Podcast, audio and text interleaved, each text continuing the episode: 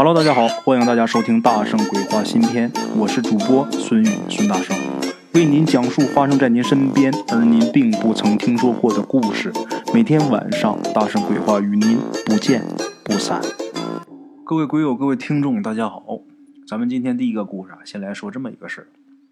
咱们鬼友他们村晾麦子的这个晾谷场附近呐、有这么一个老戏台，这戏台的两边啊。各有一棵老槐树，两棵树，这两棵老槐树啊，那可有年头了。村里边快百岁的老人呢，都说呀，自己小的时候啊，这树啊就得五六个小伙子都抱不过来。也不知道这树具体是哪一年的，但是最少也得有个几百年了吧？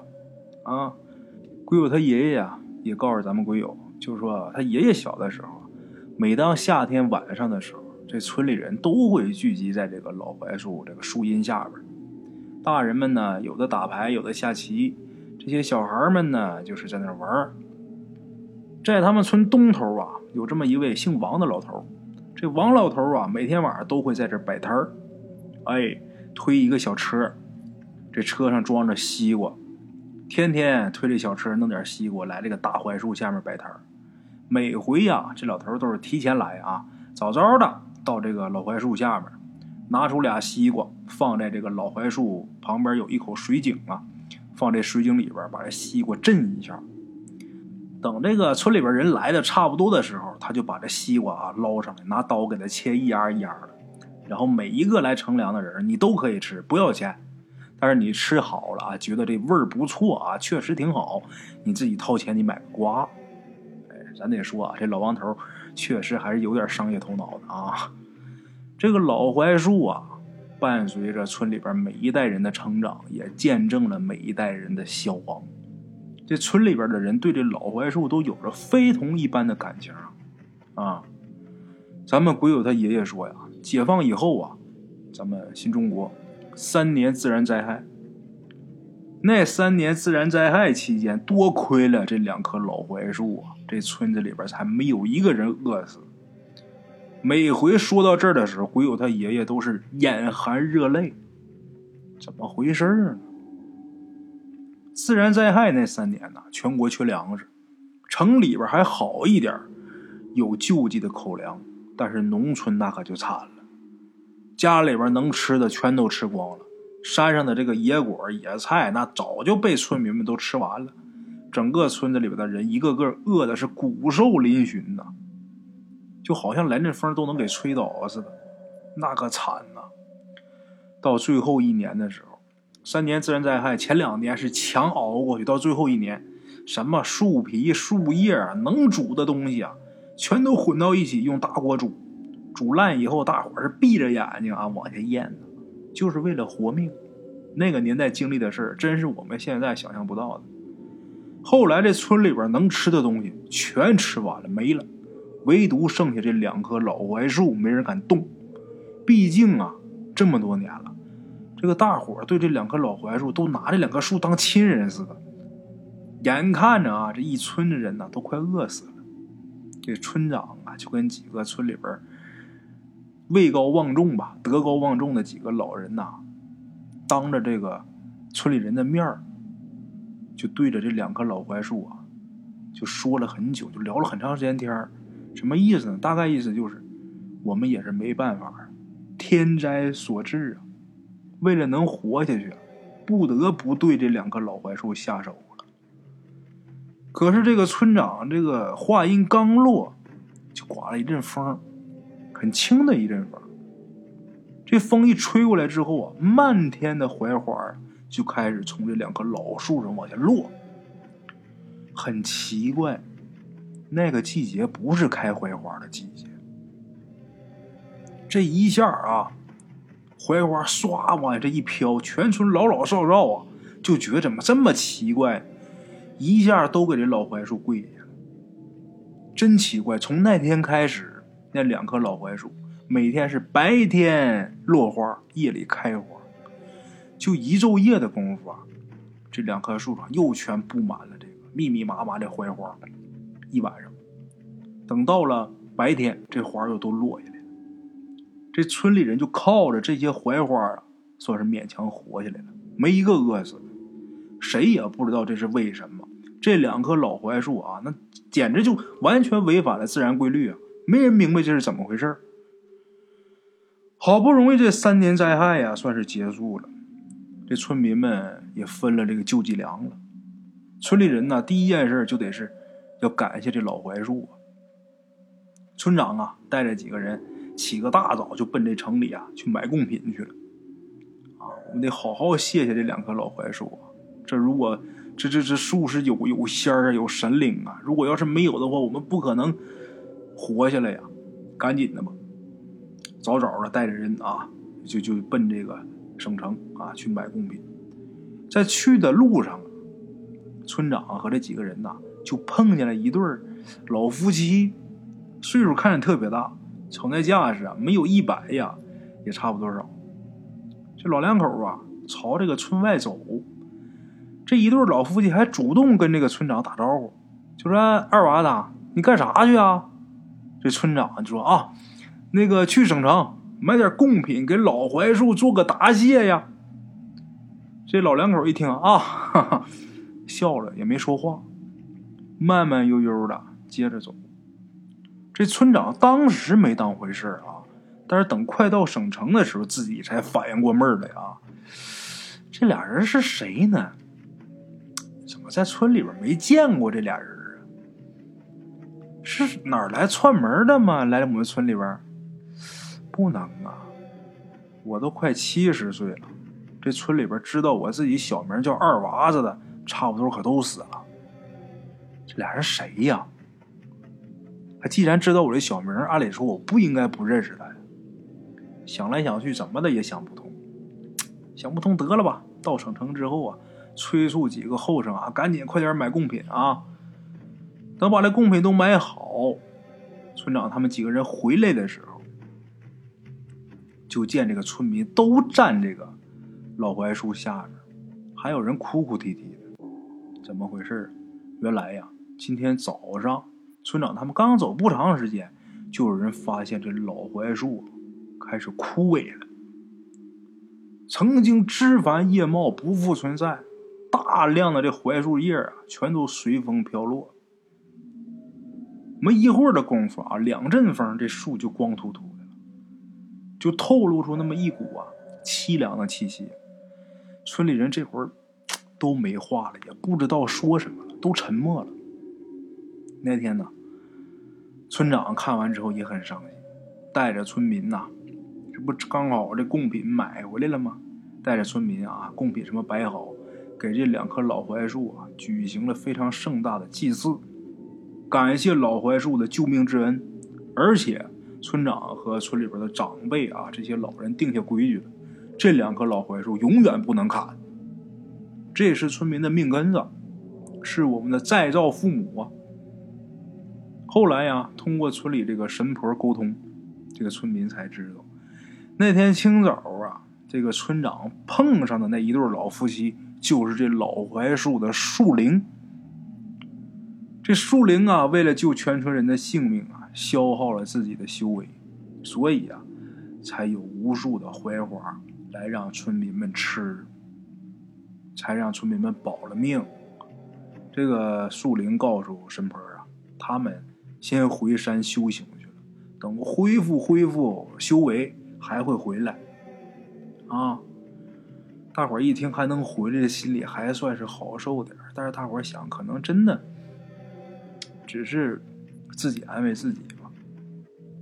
从那以后啊，他们村里边就每年那天，就是村长去买贡品遇着老两口那天，以后每年那天，这个村民都会祭祀这个大槐树，直到现在啊，在他们村里边已经演变成一个节日。就那天，他们村就学校这学生都不上学，什么法定节假日什么的跟那没关系。但是我们村就这一天就什么都不干，就是祭奠这老槐树。鬼友说呀，一直到他上初三那一年，奇迹发生了，枯萎了几十年的这老槐树啊，竟然开始长绿叶了。村里这些年长人都说呀，树灵又回来了。又来护着我们来了。啊，从这个故事上啊，大伙能听得出来，世间万物啊皆有灵。好了，各位，这是咱们今天的第一个故事。接下来啊，给大伙说咱们今天的第二个故事啊。咱们今天的第二个故事是发生在上个世纪七十年代的中国云南。哎，云南这个地方很美啊，现在是旅游城市。之前倒是这个旅游业没发展起来的时候，那是属于很偏远的地方。上个世纪七十年代，云南那边啊，有这么一个哈尼族的村寨。哎，在这个村寨里边啊，有一天呢，这个村寨里的村长他们家门口啊。聚集了好多人，这些人好像在讨论什么啊？正讨论着，这时候又有一个村里边的妇女啊，跑到村长家门口就说呀：“村长啊，我们家孩子也睡着好几天不醒了。”大伙听明白没有？这孩子睡着了好几天不醒。这时候围在村长家门口的人呐，家里面或是老人或是孩子，都是一连睡了几天都没醒。村长知道这个事儿不简单，因为这样的情况啊，村里边这个赤脚医生他没见过，也没有办法，因此这个村长特意是跑了趟县里边，去县里边这大医院请了个医生啊过来看。这医生来了之后也是看不出来个所以然来。这时候村长知道了，这事估计啊是出了邪祟了。但是在那个年月啊，在文革期间呢。还真是没人敢乱说，不能随便乱说。现在说好像没事那时候你要敢说，那你完了，你废妥妥的了。但是村民的这个问题总不能不解决，不让说这事儿得办呢。所以说村长啊，就让自己儿子就说你呀，去一趟这个村寨后山上这个祠堂里边，找一下看祠堂的那个老黑。这老黑是个人啊。你找一下看祠堂的那个老黑，这老黑他不是这个人姓黑，也不是说他长得黑啊，这是啊，这他年轻的时候这么一个外号，别人给他起这么一个外号。据说啊，他在解放前当过土匪。这老黑呀，是这个解放前他当土匪的时候，呃，在这个土匪这个圈里边，别人给他起的外号。这人呢，心狠手黑。那么说土匪怎么没处理他呢？好在啊，他解放以后啊，参加过这个抗美援朝，在战场上啊，就由于他这个脾气、这性格，杀了很多敌人。所以说将功抵过，这国家就没处分他。跟他一起同期当兵的很多，现在都已经是干部了啊，就是七十年代那会儿，人家都已经是干部了，只有他因为这脾气暴躁啊。当完兵啊，就直接回到村寨了。毕竟他当过土匪，当过兵，那杀过人的人，所以说这个寨里边的人呐，都挺怕他的。可是据老人说啊，有一年呐，这老黑他得了一场大病。这病好了以后，他这脾气突然间就变了，而且是他主动要求到这个祠堂里边给大伙啊这个看祠堂。看祠堂，呃，有的时候。这大伙这个印象里边，可能觉得这个祠堂就是牌位，但是他们这个村寨里边不一样。这祠堂里边不光是牌位，还有尸体。他们那边有一规矩啊，这人死完之后，这个尸体啊是要在这个祠堂里边放多长多长时间的。他看祠堂，其实就是啊看管那些尸体，这是他主动要求的。这老黑主动要求的啊。这么些年来呀，有很多事情。他整天在这个祠堂里边，那碰见事不能少。很多事情他早就已经看惯了，他也懂一些这方面的事儿。他知道这世界上有很多很玄妙的东西，啊，不是一时之间能用这个科学能解释通的。所以说，在这方面，这方面事儿处理这方面事，这个老黑他特别有经验。哪家或者是谁摊上这个邪乎事了，村里人就会找他。让他来看看这究竟怎么办啊！但是，一般碰上都是小事儿，附个底儿啊，或者说撞客撞着谁了，都是一些小事儿。像这种事儿啊，还真是啊，头一回遇着。让儿子赶紧去找这老黑。等把这老黑找了呀，这村长就跟这个老黑呀说明了情况。这老黑当时一听完之后也觉得奇怪啊，跟这村长就说：“得了，咱先去出怪事的那几家，咱先去看看去。”直接呀，先到了一家最先开始这个孩子一睡不醒的那家，先到了他们家。到那家之后，看完这孩子情况之后啊，这老黑呀，这眉头就皱起来了，拿手啊又摸摸孩子的头，又使手扒了一下这孩子眼皮，看了这孩子眼睛之后啊，又询问了一下这个村长大致的情况。这村里有多少个人这样？多长时间了？等这个村长说明之后啊，这老黑心里好像是有数似的啊，就告诉村长说：“你现在啊，赶紧叫几个年轻人，啊，叫几个年轻人跟我去你们村里的坟地去看看去。”村长一听人家安排了，赶紧的吧，把这几个年轻人呢都给预备齐了。当时被找来这些小伙子啊，岁数也小。有些年轻人就觉得这老黑呀，他就是故弄玄虚，但是碍于这村长的面子啊，你必须得跟着去呀，去吧，谁也没拿他当回事可是等到了坟地啊，大伙就看这老黑呀，盯着这个坟地看，这手指好像是掐算什么，在这捏过。过了一会儿啊，这老黑把手放下了，就告诉这些年轻后生说：“你们大伙啊，赶紧。”这个挨个坟头找，挨个坟头看，看看哪个坟头上面的草跟其他坟头的不一样啊！村里这些年轻人，哎呀，也都将信将疑的啊，找吧，再找不着的。可是没过多长时间呢，就听见有这么一个年轻人就大喊大叫的：“哎，找着了，找着了！”等大伙围上去一看，都吓一跳，怎么回事呢那坟头啊！上面那草跟其他坟头的果然不一样，而且大不一样。其他坟头那草啊，长得都乱七八糟的，或者是都趴趴着。这坟头上这草啊，长得像剑似的啊，根根挺立啊，而且这草色枯黄。其他这个坟头草都绿油油的，唯独它。而且最恐怖的是，这个坟包上开了一个大洞。老黑上前顺着洞往里边看。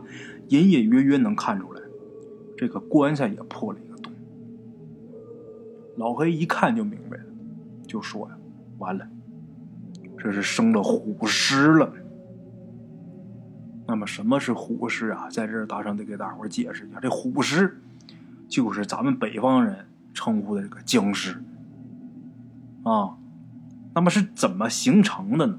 这老黑说呀：“这虎尸啊。”由于这尸体埋的这个风水不对，导致的这个尸体不腐，久而久之僵化，之后碰巧这棺材啊破了，这棺材这洞啊，也许是野兔什么盗的，这坟一看就是没人管的坟，无主坟。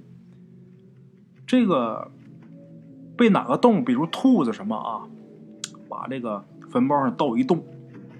兔子走完之后，也许狐狸来了，也许狼来了啊，也许这些野生动物，这洞导致它越来越大。然后这棺材板儿啊，大伙想啊，这块漏了，下雨什么的水就直接能泡着。久而久之，这块棺材棺材板啊，它就这个烂了，再有动物在里边就塌下去了。其他地方的棺材板还好，就这块棺材板漏了。这棺材一漏，这个里边这死尸啊。没有腐化而且僵化的这个死尸，受到这日精月华，它就成了。僵尸。时间再长一点，成了。僵尸之后，它慢慢能动，它能出来了。它出来之后啊，就开始吸这个生气，就活人的这个生气啊。首先是这老人跟孩子是最先受伤害的。这生气啊，吸差不多少了，他就开始咬人喝血了。这就是这虎尸形成的这个过程，啊，这老黑说的啊，这不是我说的啊。现在看他这架势，他已经开始吸生气了，要不然村里这老人跟孩子不至于这样，一睡睡好几天不醒。这证明自己的精气啊被吸的差不多了，啊。老黑一看，这现在这虎尸是马上就要成气候了。老黑说不好，这是成了虎尸了，他马上他要成气候。一说这些后生啊，也都害怕，一时之间也没有什么好办法。可打当时啊，正好是正午。老黑看了看这时间点啊，就说现在啊，时间正好，这事儿拖延不得。谁知道他现在？到什么程度了？万一下手晚了，今天晚上一夜之间他真成气候，到时候我弄不了啊！就说咱们现在啊，赶紧吧，就趁着现在就把他这坟包给他刨开吧。一说刨开呀，大伙就七手八脚的啊，就开始动了。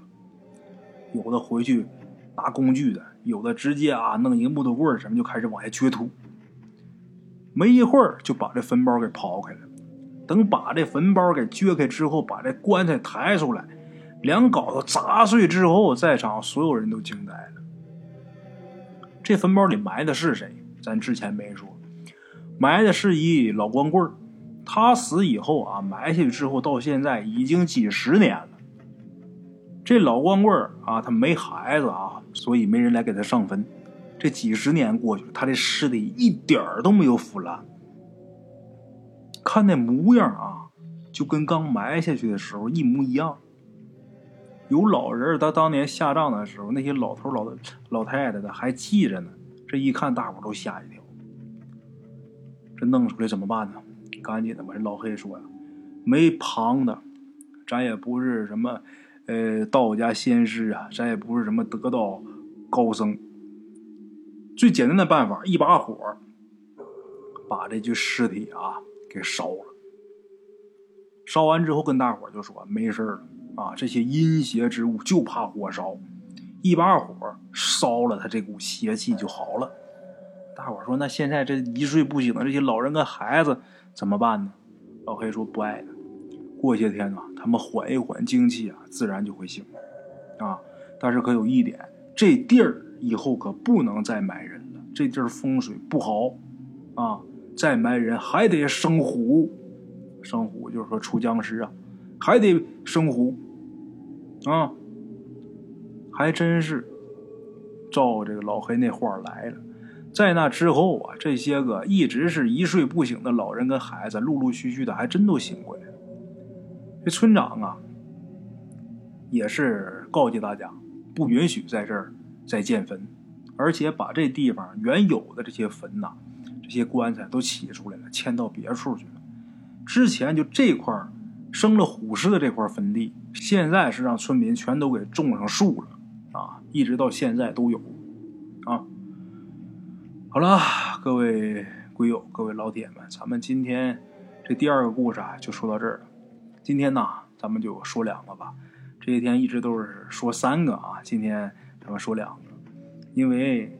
本来咱这个大圣鬼话呀，就是两个故事，后来改一个，再后来又改了两个，两个觉得不过瘾呐，这些天又开始给大伙讲三个，我怕呀，讲着讲着呀，以后再给大伙少讲了，大伙该不习惯了。得了，咱还是说，呃，说两个故事，再给大伙说一个风水知识啊。赶上哪天要是觉得这故事短，我再给大伙多讲啊。好了啊，接着给大伙说阳宅十二煞当中的最后一煞——天斩煞。在当代港台地区的这个风水师啊，率先的将这个高层建筑种种不利的煞局给分类起名，其中对房屋影响最大的就是今天大圣要说的最后的一个煞局，叫天斩煞。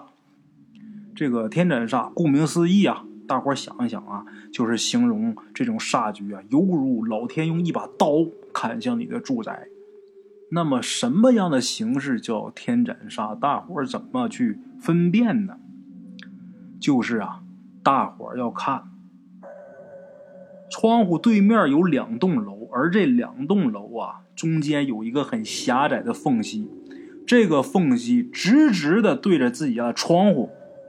就好像一把长剑啊，要把你这楼给劈开似的，而且马上要劈到自己似的，这个就叫天斩煞。现在的这个房屋类型啊，这个高层已经很普遍了。这种高楼当中啊，有的地产开发商在设计楼盘的时候就忽略了这个大楼的相对位置，所以说就产生了这种天斩煞。当然还是很少的，一般开发商都很注重这个事儿啊。如果这个天斩煞正对着自己家卧室的窗户，那么住在这个卧室里的人呐，轻则睡眠不好，重则是特别容易生病。如果天斩煞正对着客厅窗户，那完了，生意上失败连连，漏财破财。这个是很厉害的啊！这天斩煞还特别麻烦，不好破。天斩煞，大伙记住啊，两个楼中间这个缝越窄，它越凶啊。这个大伙在看房选房的时候，一定要避开这个天斩煞。如果有，千万不要买，因为这种煞局不像其他的，它不好破。这个天斩煞具体这个形式啊，还有之前我讲的那十一个加在一起啊，咱们这个阳宅十二煞算是给大伙说完了。之后啊，这十二煞分别都是什么样的，我会以图片的形式啊发在我自己的朋友圈因为这喜马拉雅上也不让发，大伙有我微信的啊，可以去我一个朋友圈里边看，哪个煞局配哪个图片，到时候我会标清楚的，大伙到我这个朋友圈里边去查看就行了啊。那个明天的时候我会全都发出来。还有就是，呃，大伙想听其他哪方面的风水知识啊，可以呃在节目下方留言，到时候大圣啊给大伙整理一套讲给大家听。好了啊。今天这故事啊，先到这儿。咱们这阳宅十二煞呀，也算给大伙说完了。明天同一时间，大圣鬼话不见不散啊！路边的茶楼，人影错落用声音细说神鬼妖狐，用音频启迪人生。欢迎收听《大圣鬼话》。Hello，大家好，我是主播孙宇。吃完了饭，然后就回到自己的课室上啊。喜马拉雅、百度搜索“大圣鬼话”，跟孙宇、孙大圣一起探索另一个世界。那天山女子独守孤城，也只是感谢鬼友们，感谢鬼友们，感谢鬼友们一路陪伴。大圣鬼话，见字如面。欲知后事如何？且听我下回分说。